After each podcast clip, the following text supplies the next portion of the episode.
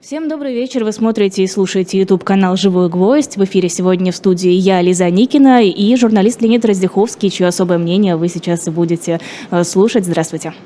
Добрый день. А, предлагаю начать с темы, собственно, главной, то, та, которая у нас задает просто направление и всему разговору, и, в принципе, всей нашей жизни. Полгода назад, ну, вернее, полгода уже несколько дней, как российские войска вошли на территорию Украины. Хотелось бы поговорить о том, э, какие изменения в жизни мы сейчас наблюдаем и какие изменения, на ваш взгляд, будем наблюдать в ближайшее время. Ну, насчет изменений, э, я бы сказал, что их значительно меньше, чем ожидалось, чем я, по крайней мере, ожидал. Потому что, когда вся эта история началась,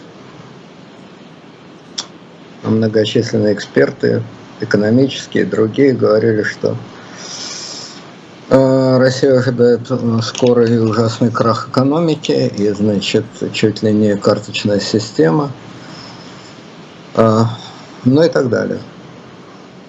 Насколько я могу судить? А? а? Я хотела сказать, что обсуждалось ведь недавно в Госдуме возможность введения карточек продуктовых. Ну, может быть, депутаты так много жрут, что просто буфет не справляется, и с этим связано как Или у них очень много голодных помощников. Но за пределами дома, мне кажется, эта тема не особенно актуальна. Значит, э, обещали финансовый крах. И действительно, вначале, как известно, доллар стоил почти 100 рублей. Но так или иначе, никакого, насколько я по бытовому могу судить, практически никаких изменений в бытовой части жизни не наступило. И даже рост цен э, более чем умеренный. Дальше, значит, э, более того, доллар обвалился, как известно, и сейчас он стоит где-то 60 рублей – в то время как до начала этой истории он стоил где-то больше 70 рублей. Ну и, наконец, мы читаем о тех более чем грустных и тревожных прогнозах, которые делают как раз западные политики в отношении европейских дел. Резкий рост. Это не прогнозы, это реальная ситуация. Резкий обвальный рост цен на ЖКХ. Значит, мэр Лондона, я вот вчера читал, заявил, что эта зима будет трагической, и что многим жителям Лондона предстоит или не есть, или голодать, или чтобы им было совсем хорошо и то, и другое. Макрон говорит, что эра изобилия закончилась и так далее. То есть в Европе и уже высокий рост цен, и очень тревожные ожидания. В России ничего похожего нет – Никто нам не обещает ни холодную зиму, ни какой-то скачкообразный рост цен. Ну, может быть, просто не хотят народ дергать, это возможно. Но, тем не менее, по факту этого никто не обещает, и вообще ситуация, по крайней мере, экономическая, довольно благоприятна. Ну, я бы, если кто-то считает, что я просто рекламирую специальную военную операцию как способ решения экономических проблем страны, то это не так. Я по-прежнему, я считал и считаю, что за этот концерт России придется заплатить значительно дороже, чем мы заплатили сейчас. Но просто констатирую факт, что за полгода никакой такой ужасной экономической платы не наступил. Но, насколько я понимаю, суть санкций, они не нацелены на какую-то моментальную расплату. Наоборот, это игра в долгую для того, чтобы у России постепенно становилось все меньше и меньше ресурсов, а люди сталкивались с все большими проблемами экономическими. Ну, это может быть, но, понимаете, планировать вовсе не значит получить желаемый результат. Пока что, по факту, за полгода, еще раз повторяю, ожидаемого обвала не получилось. Может, он и будет. И вот сейчас я пару слов об этом хотел сказать. Я думаю, что насчет обвала, это, мне кажется, слухи об обвале несколько преувеличены. А вот деградация российской экономики, она, по-видимому, практически неизбежна. И связана она с, по-моему, довольно очевидной вещью. Не надо быть великим экономистом и великим специалистом, чтобы понимать, что разрыв научных и технологических связей, а это имеет место быть, плюс отъезд значительной части специалистов, а плюс уход определенной части технологических компаний, это не лучший способ не лучший путь для развития современной экономики, экономики 21 века. Поэтому мне кажется, что прогнозы относительно деградации научной, технологической, а следовательно образовательной, медицинской и так далее, да, вот это мне кажется весьма вероятным. Более того, практически неотвратимым, если э, разрыв связи с Европой не будет каким-то образом восстановлен, а при сохранении нынешней политической ситуации и при продолжении этой самой военной операции, которую никто, естественно, прекращать не собирается, поскольку это вопрос личных амбиций Путина и амбиций всего а, политического класса, который полностью подписался, дал клятву лояльности, все отметили, что они спят и видят победу.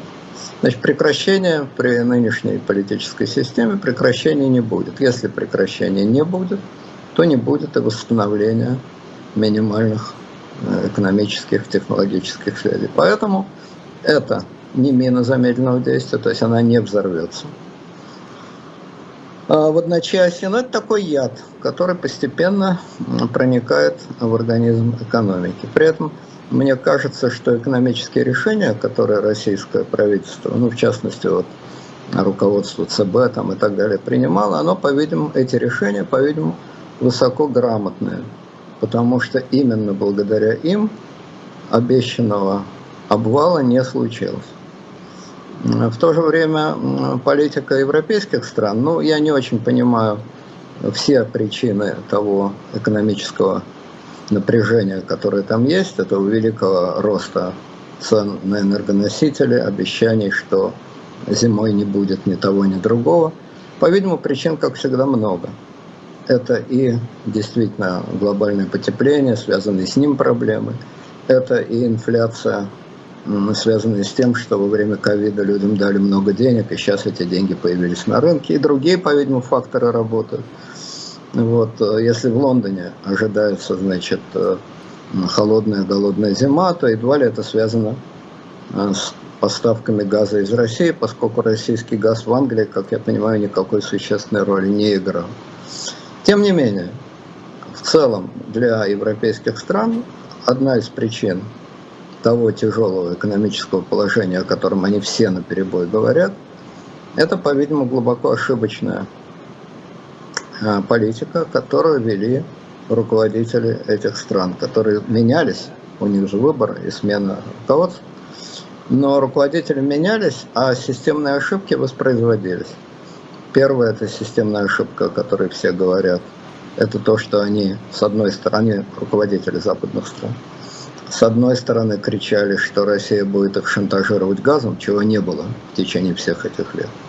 А с другой стороны, говоря об этом газовом шантаже, они не сделали абсолютно ничего для того, чтобы избавиться от зависимости от газа от России. Никакая инфраструктура, чтобы заменить российский газ, построена не была. И вот сейчас они судорожно пытаются это делать. Это одна ошибка. Вторая, по-видимому, ошибка очень крупная, связана с теми санкциями, которые они ввели. Вы возмущены действиями России.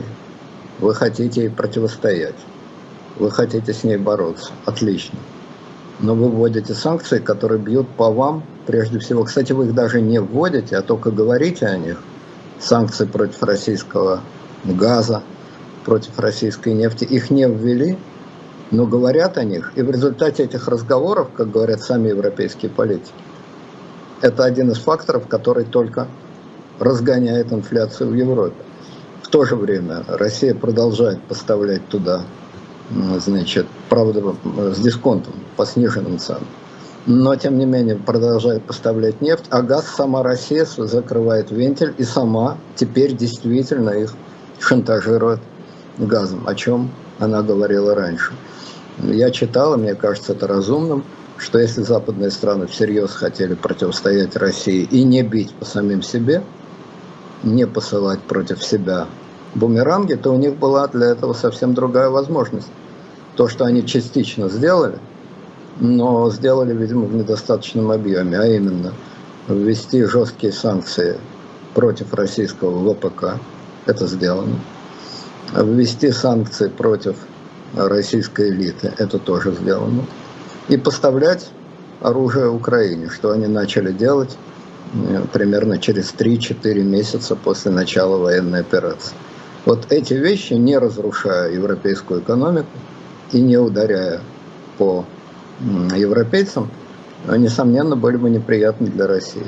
Тем не менее, европейские политики избрали другой путь, который по ним же и ударил. Это вот что касается значит, ситуации на сегодняшний день.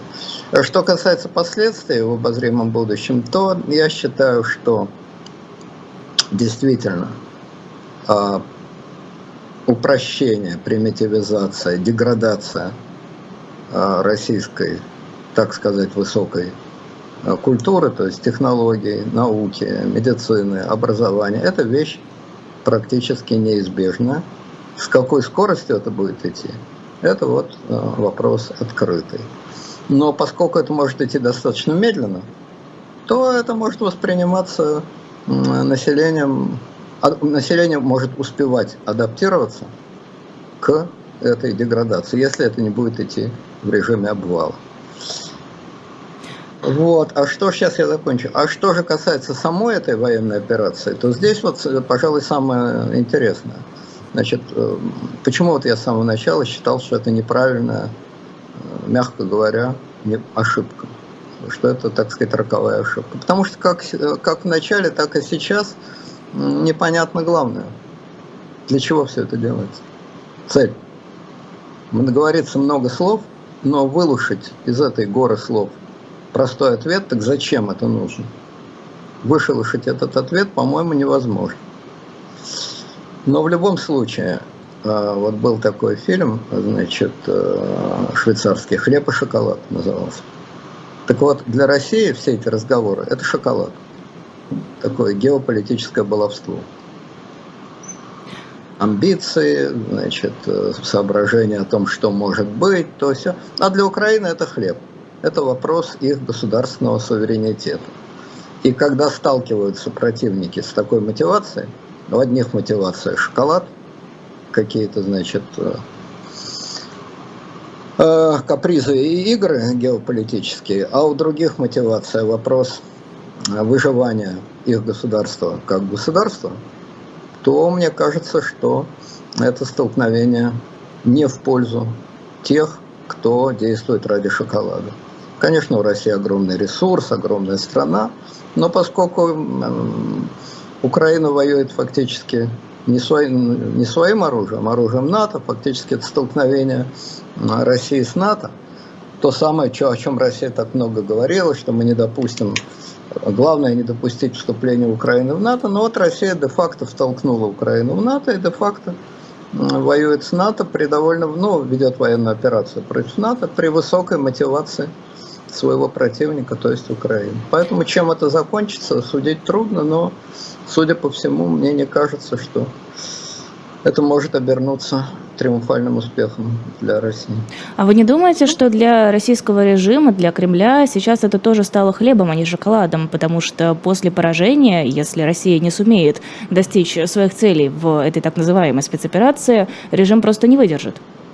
Ну так еще раз повторяю, непонятно в чем заключаются цели. Да, обратной дороги нет, это правда. После того, как вы делаете некоторые действия, не слишком продуманное, и не имевшее изначально серьезной мотивации, ну вот вы вскипели, подошли и ударили своего начальника по лицу. Особых причин не было. Ну что-то вам показалось, что он на вас как-то криво посмотрел.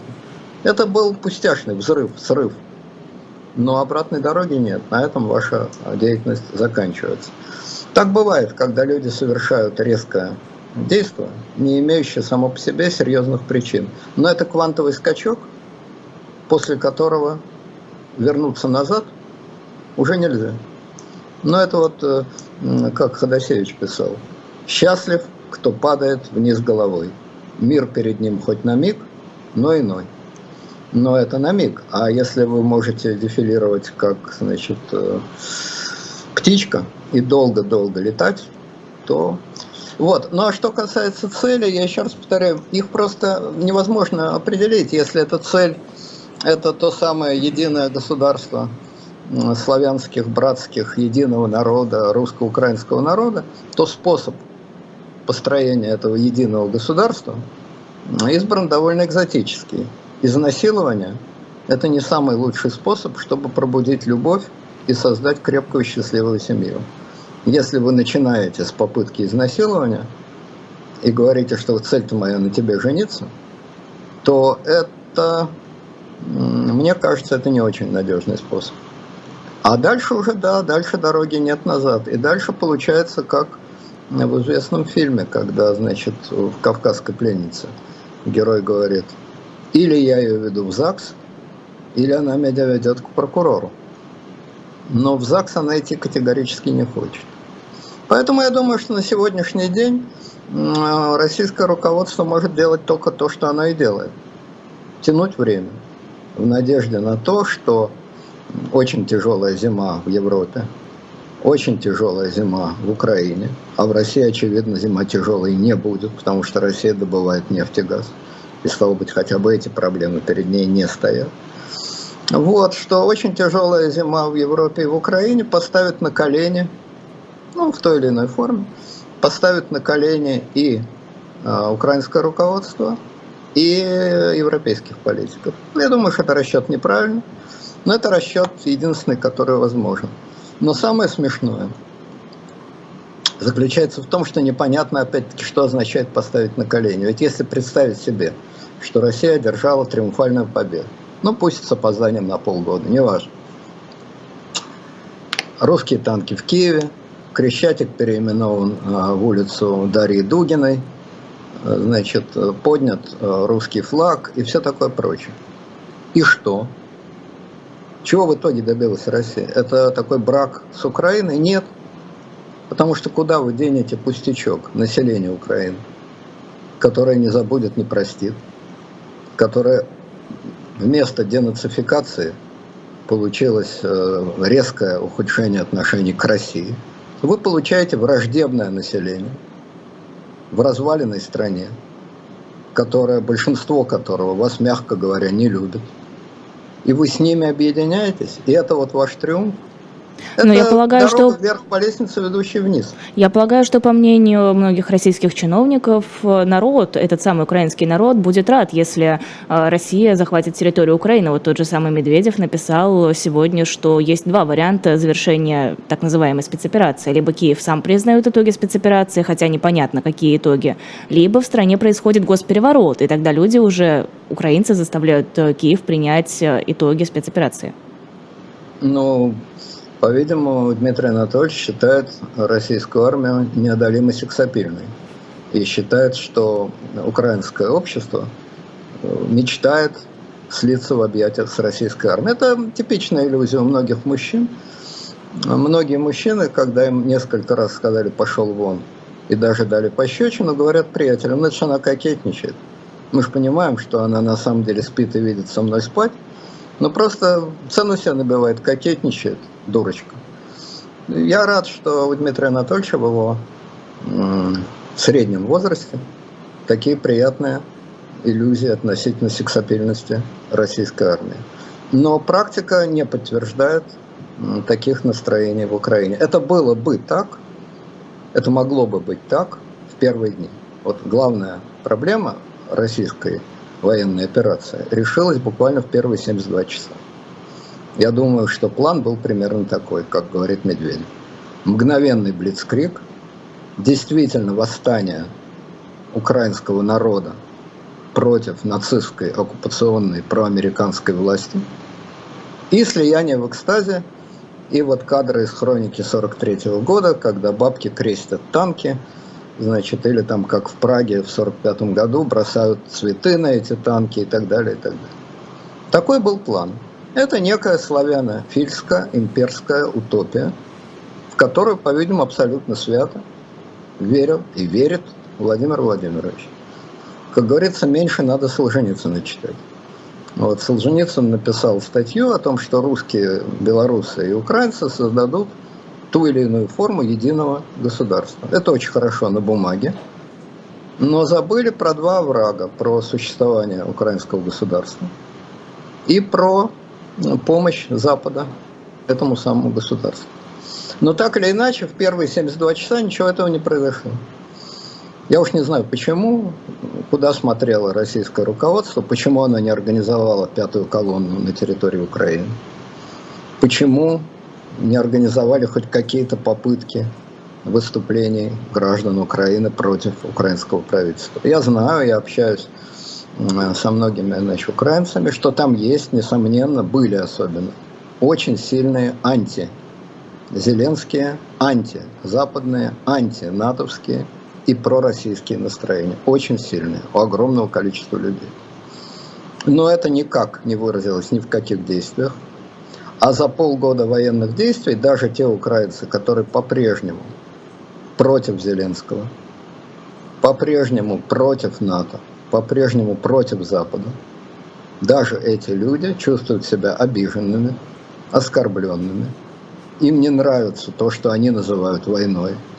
Вот никак их Россия не может убедить, что это просто ерундистика такая, ну что там, спецоперация. Они этого не понимают. Они называют это войной. И они говорят, зачем начали. Да, киевский режим плохой, да, Зеленский плохой, да, то плохо, да, это плохо, но зачем же вы это начали? Вы, то есть Россия. Ответ, что мы это начали для, вас, для вашей же пользы, их, как ни странно, не убеждают. Поэтому, если до начала этой истории, 23 февраля, руководство России теоретически могло рассчитывать на крымский вариант, Блицкрик, восторг населения, общее объятие, общая победа, а Запад даже варежку не успел открыть. Просто изумленно проглотил и глупо сидит, хлопает глазами. То после полугода шансов на такое развитие событий стало, мне кажется, призрачно мало.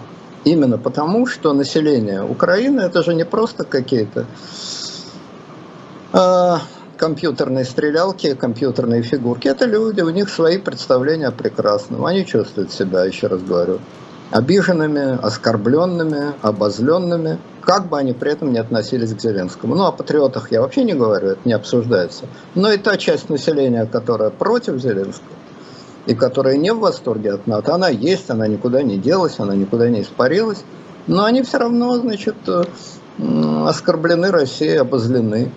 И заполучить вот такую публику в качестве единого государства, или я уж не знаю кого, но это какая-то странная иллюзия э, Дмитрия Анатольевича. Он пишет о военном перевороте в Украине. Ну, я просто не совсем понимаю, что это за армия, которая внутри Украины этот переворот произведет. Это особое мнение Леонида Радзиховского на «Живом гвозде». Мы сейчас сделаем небольшой перерыв на рекламу и скоро продолжим эфир. Оставайтесь с нами.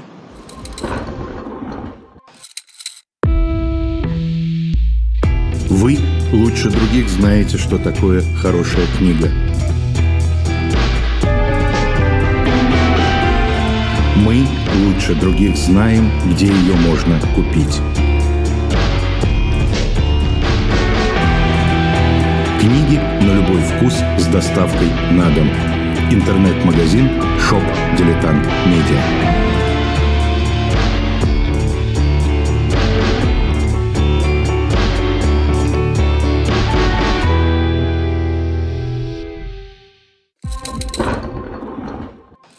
Продолжается особое мнение журналиста Леонида Радзиховского. Эфир веду я, Лиза Никина. Это YouTube-канал «Живой гвоздь». Мы с вами сейчас довольно подробно говорили про экономические последствия, вернее, про какое-то их отсутствие а, за последние полгода. Но мы ведь не только холодильником живем, у нас есть и другие последствия, мне кажется, в стране. Я имею в виду ужесточение режима, репрессии, постоянные дела а, уголовные, административные, связанные с так называемыми фейками об армии.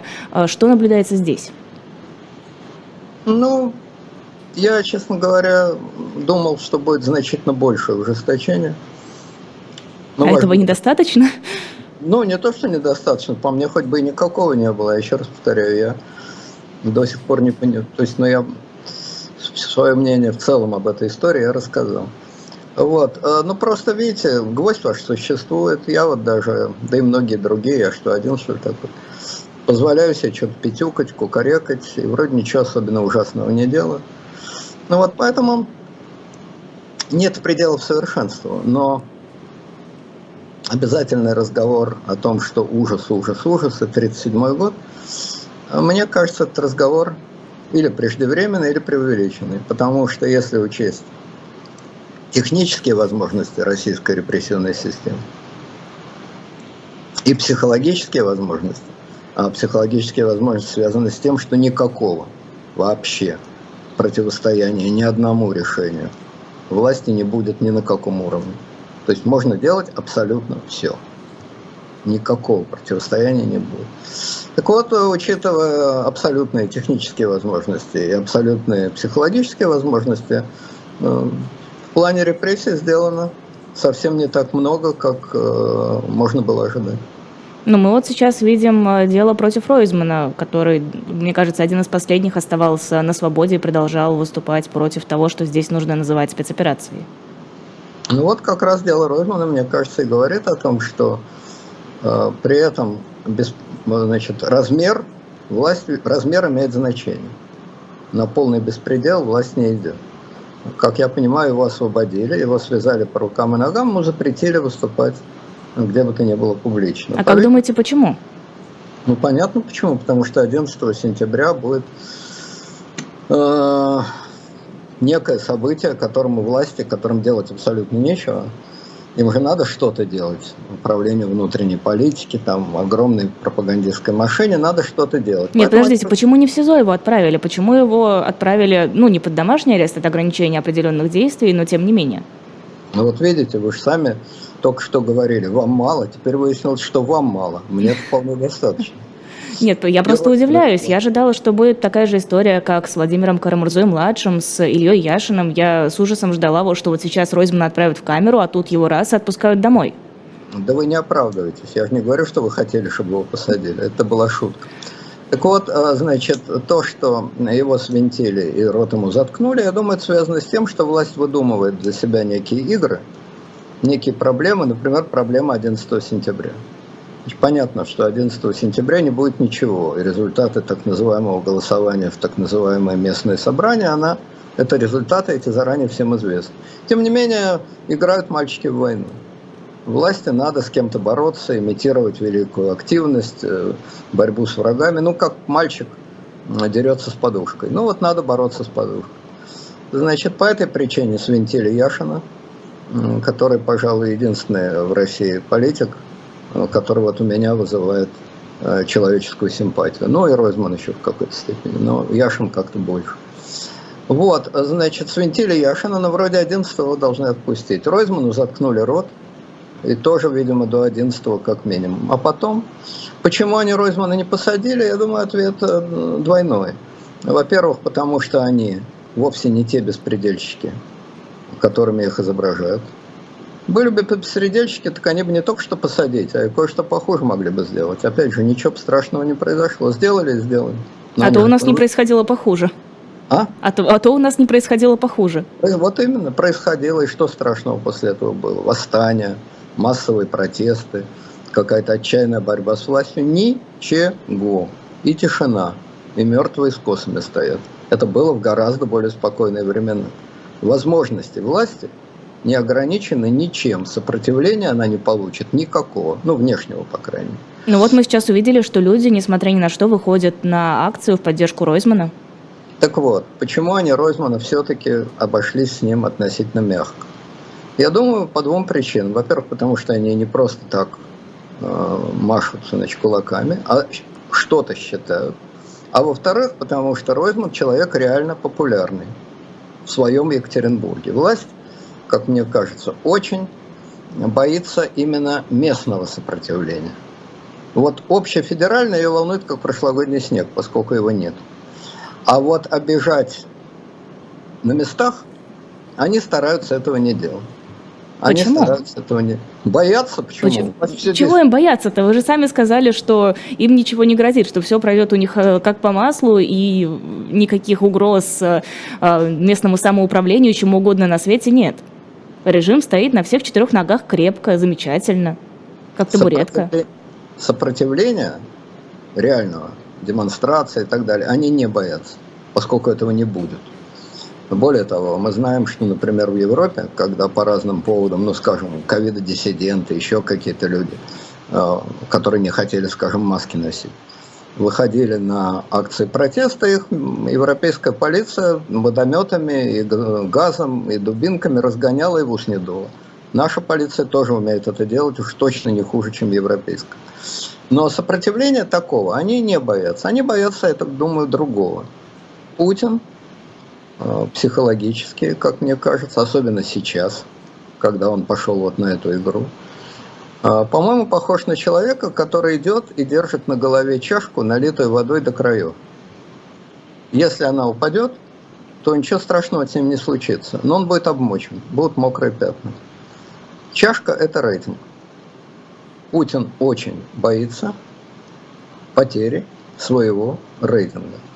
И когда в дело вступают местные соображения, местный патриотизм, наезд на популярного именно на этом месте, в этом регионе человека, то здесь власть ведет себя значительно более сдержанно, чем когда речь идет вообще о людях. Ну вот Карамурза.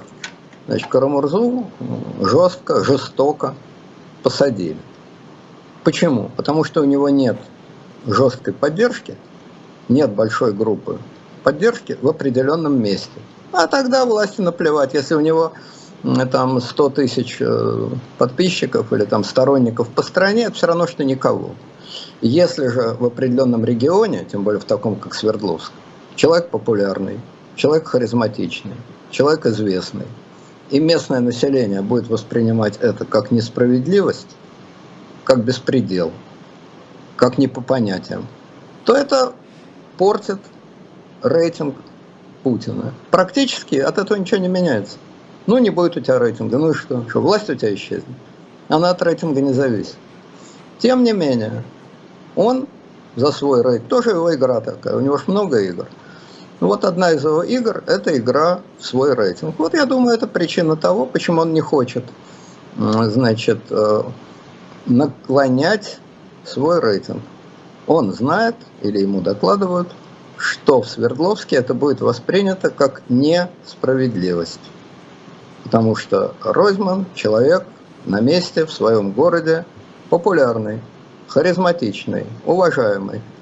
Такого человека в тюрьму без крайней необходимости, лучше не сажать. Это не болтун с радио, там, допустим, живой гвоздь или еще откуда-нибудь.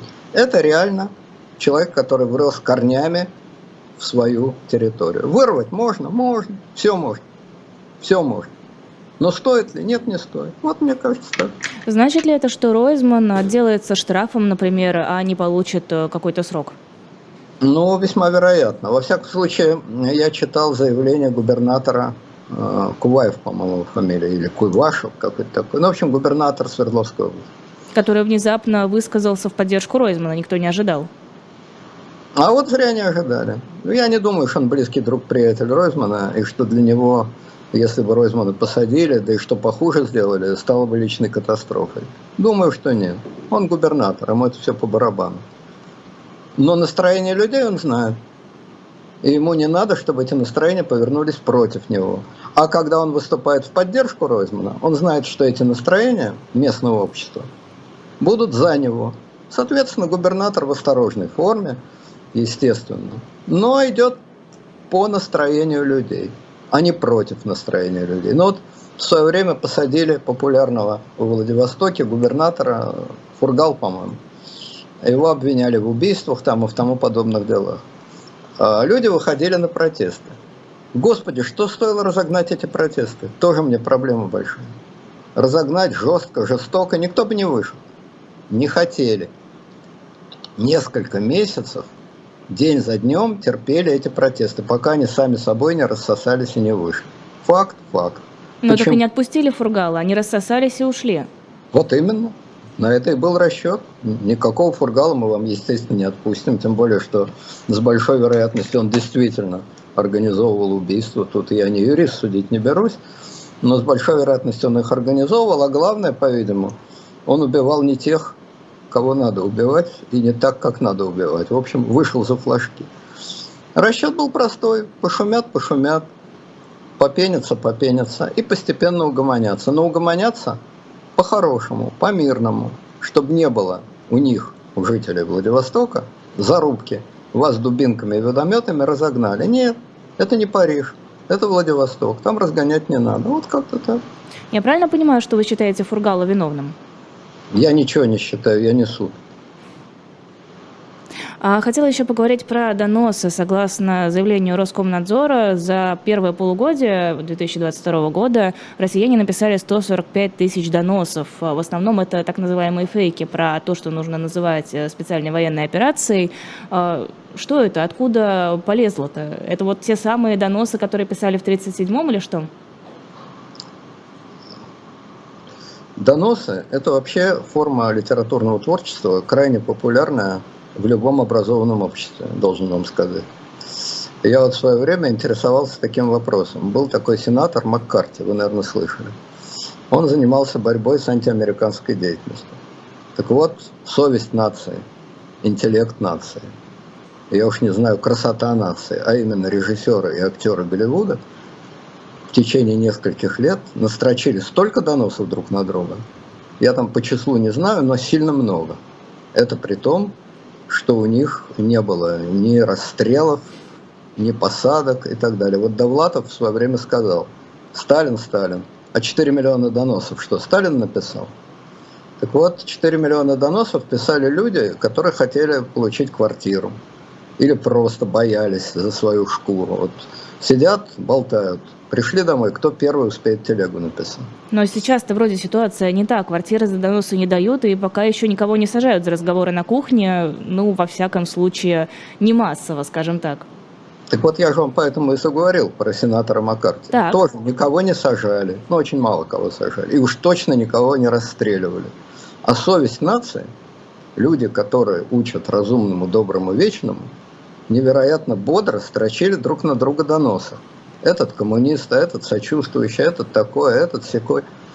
Доносы – это форма существа, форма литературного творчества. Если а, образованное общество, то это форма распространенная. 145 тысяч доносов, если иметь в виду, что население России 145 миллионов человек, отбросив детей, стариков – и неграмотных людей. Не, почему стариков-то отбрасываем? Старики тоже прекрасно могут донос писать, не надо тут. Старики-то лучше всех могут. Я имею в виду тех стариков, которые в маразме. Они уж просто дописать не могут. Начать-то, начать-то он начнет, а в конце запутается и не туда провалит, понимаете? Если брать дееспособных, интеллектуально активных людей, то это примерно 1 на 800. Мне кажется, что это цифры очень небольшие. К этому надо добавить то, что эффект от российской пропаганды, как я понимаю, очень невелик. Вообще любая, любая военная операция автоматически вызывает дикий выброс адреналина в кровь нации автоматом. Вот вы до этого относились к власти сравнительно равнодушно. Или даже вам не нравилось, как вот часто говорят. Да, конечно, Путин человек хороший, но расплодил вокруг себя коррупцию, воров, с ними не борется. Хороший царь, но вокруг плохие бояре. Да, бояре плохие. И такие настроения очень типичны. Но в тот момент, когда труба сыграла, значит, гимн, и когда, значит, раздалась команда «Ногу в стремя, марш-марш», тут уж одно из двух. Или ты за наших, или ты за ваших. Или ты поддерживаешь свою страну, или ты предатель и пятая колонна. Вот ведь как дело-то обстоит в сознании людей. Это обычная история. Так вот, учитывая такой психологический дискурс, который всегда бывает в момент крупных военных операций, учитывая его, это, это во всем мире так, энтузиазм российского населения равен нулю. Просто нулю. Никакого восторга, никакого порыва, никакого энтузиазма близко нет. Я сужу об этом социологически, причем социологию провожу сам, лично. Очень просто. По количеству георгиевских ленточек и знаков Z на автомобиль. Этих ленточек в этом году меньше в процентном отношении, чем было год и два назад. Зато а знаков... я встречаю огромное количество людей в Z-футболках на улицах и в метро. Э, футболках с ленточками. Не-не, буковки Z. Ну так бесплатный футбол, чего ж не взять-то? Может быть, вы не по тем станциям метро ездите? Я вот в метро почти не езжу, но по улицам хожу. Я, если, значит, один из двухсот людей с такой футболкой, то это много. Вот футболок, на которых написано Нью-Йорк, или там вот эта самая американская какая-то фирма, которая барахлом торгует, забыл, как она называется, очень популярная в России. Ну, забыл, к сожалению, название. Ну вот, футболок с названием Нью-Йорк, с названием разных американских и других городов, этого много. А футболок с латинской буквой Z, ну я говорю, если один из двухсот, то это много. Это для меня некий социологический показатель. Товар калина. Добра в нем половина не ведется народ. Он не против, он, народ, не против. Он лоялен, потому что сказать даже себе внутренне, что власть, что президент ошибся не в вопросе цен и не в вопросе бизнесменов, а в таком вопросе, сказать себе так, это очень неприятно. Не страшно, если ты себе говоришь, но очень неприятно, дискомфортно. Все рефлексы, все привычки, все говорят, что в такой момент, да, мы не понимаем, зачем, может быть, не до конца, но это абсолютная ценность, против этого идти нельзя. Так воспринимают это дело подавляющее большинство людей в любой стране мира. Да?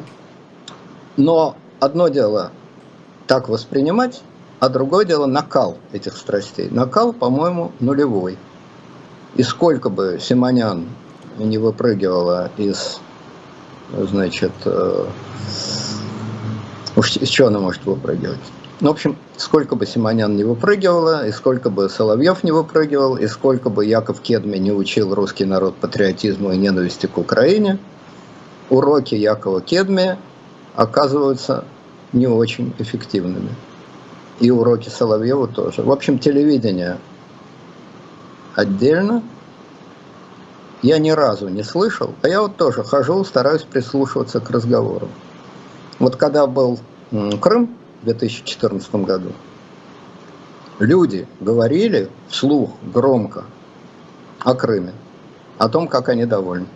Было видно, что это действительно легло, что это зацепило. Хорошо сидим, что это хорошо пошло. Это факт. Сейчас я таких разговоров абсолютно не слышу. Люди говорят только, единственно и исключительно о своих житейских делах. Люди живут так, как если бы абсолютно ничего не происходило. Это отдельно, а мы отдельно. Вот такое психологическое состояние. Кстати, об этом можно судить и по такому признаку, что никаких митингов в поддержку этой штуки, насколько я понимаю, за полгода, за полгода – никаких крупных митингов так и не организовали. А доносы, ну что ж доносы? Доносы это святое. Один из 800, говорю. Ну а что ему это самое?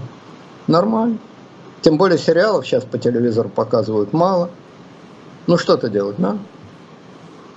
Не знаю, мне кажется, что вы излишне оптимистично на это смотрите, потому что я и футболок встречаю достаточно, в том числе даже на детей нацепляю которые вслух высказываются о своей позиции, о поддержке так называемой спецоперации, причем с энтузиазмом и даже с готовностью поехать воевать. Ну, вот как-то вот не пропускает их военкомат, но вот они бы с радостью, а с удовольствием. Прям на улице, что ли? Нет, просто в кругах своих знакомых, на удивление. А, в кругах знакомых? Ну, это я не знаю, Лиз. Тут дело такое, какие знакомые. У меня знакомых мало, и они уже не в том, по-видимому, возрасте. В общем, короче говоря, ну а потом, что значит поехал бы? Ну а что не поехать? Не пустили. Тысяч. По состоянию здоровья не прошел, представляете? 200 тысяч платят по состоянию здоровья. Это, представляете, вот не в Москве, а в Пензе. Много людей там по 200 тысяч получают. А тут 200 тысяч. Ну, ну вот я вам скажу, пожалуйста, еще один такой маркер для меня – вот произошла история с Дугином. Ну, видимо, мы ее уже обсуждать не будем, времени нет. Нет, я как раз хотела к ней перейти. Ну, сейчас, да, вас. Ну вот, значит, э, в Останкино выставили, значит, гроб и всякая такая штука. Ну и что, много народу в Останкино пришло? Огромный толк. Что-то говорят, нет. Я там не был, но говорят, что как-то это взрывы и порывы опять же не последовало. Хотя, казалось бы, По телевизору сказали, там, женщина молодая, туда-сюда. Путин высказался. Ну, к чему вам больше? Ну, вот нету. Я хорошо помню, что было в Останкино в 93 году, когда, значит, хоронили, там же выставили, хоронили Влада Листьева. Да? Ну, понятно, что Листьев знаменит на всю страну и всякая такая штука. Но слушайте, туда пришел миллион людей. А здесь, ну, наверное, если тысяча была, ну, две тысячи, то это много. Ну, как же так? Где же? Где же оно? Доносы писать мастера, а прийти, значит, э, оторвать э, задницу от стула и прийти. Короче говоря, я не знаю, как ваши знакомые, многие ли рвутся, значит, может, они с вами кокетничают так? Может, я очень сомневаюсь, что таким образом со мной можно кокетничать. Обычно после этого наши взаимоотношения резко начинают не складываться. Так ведь Путин тоже кокетничает с Украиной, тоже надеялся, и отношения тоже не складываются. Людям свойственно ошибаться, понимаете? Люди Ориентируются думают, на Путина, действуют как лидер. Да, люди думают, что это кокетство, и что, значит, человек, который говорит, что ему это не нравится, кокетничает, а на самом-то деле он в душе полностью размяк, но людям свойственно принимать желаемое за действительное, понимаете?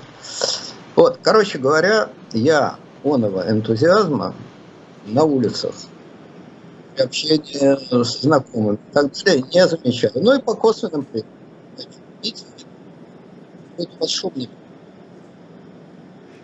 А как-то резко ухудшилось качество звука. А? А, вот все, теперь снова все встало на свои места. А о деле Дугиной хотела с вами тоже поговорить, затронуть эту тему. А, не кажется ли вам подозрительная, не кажется ли вам подозрительная официальная версия ФСБ?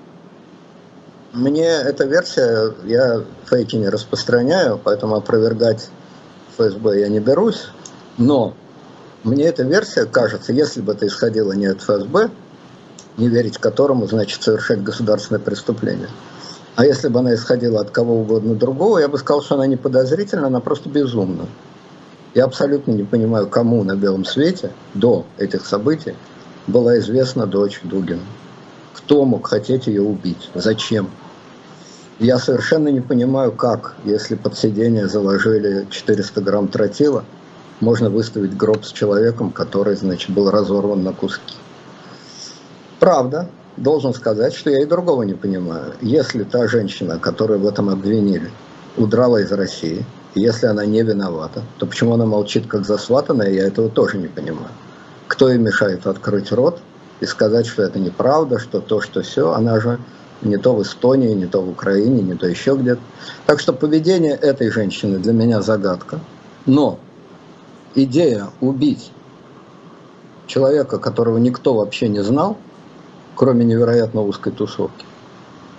Убить его по политическим мотивам, убить его таким способом, что он должен был быть разорван на куски, а он при этом отнюдь не разорван.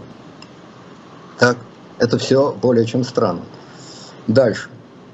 Ну, я не говорю о речах Дугина. Они на меня произвели знаете, я в детстве читал, увлекался французской литературой, читал Корнеля, Рассина. Вот там герои говорили именно так. Про долг, про родину, про смерть, про то, про все. Правда, они это говорили в рифму. Дугин это говорил не в рифму. Но, в общем, это для обычного отца и для необычного отца довольно странные речи.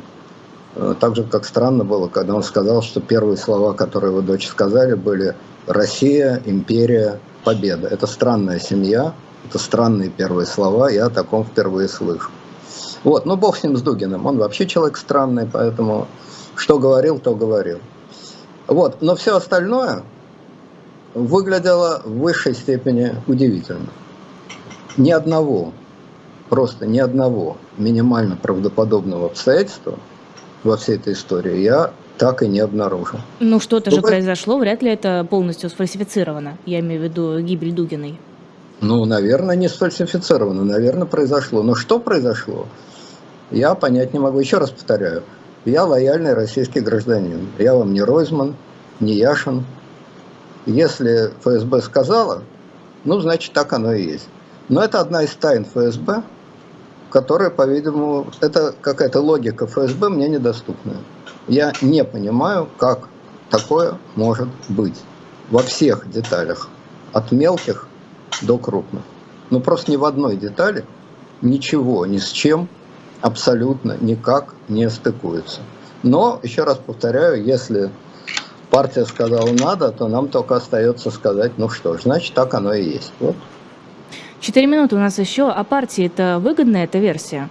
А то как-то странно все это звучит, такое ощущение, будто они сами себя дискредитируют. Говорят, вот смотрите, у нас украинская гражданка сумела проехать в нашу страну, там заложить бомбу, и мы как бы за всем этим следили, но ничего не сделали. Вот так вот мы защищаем своих сторонников.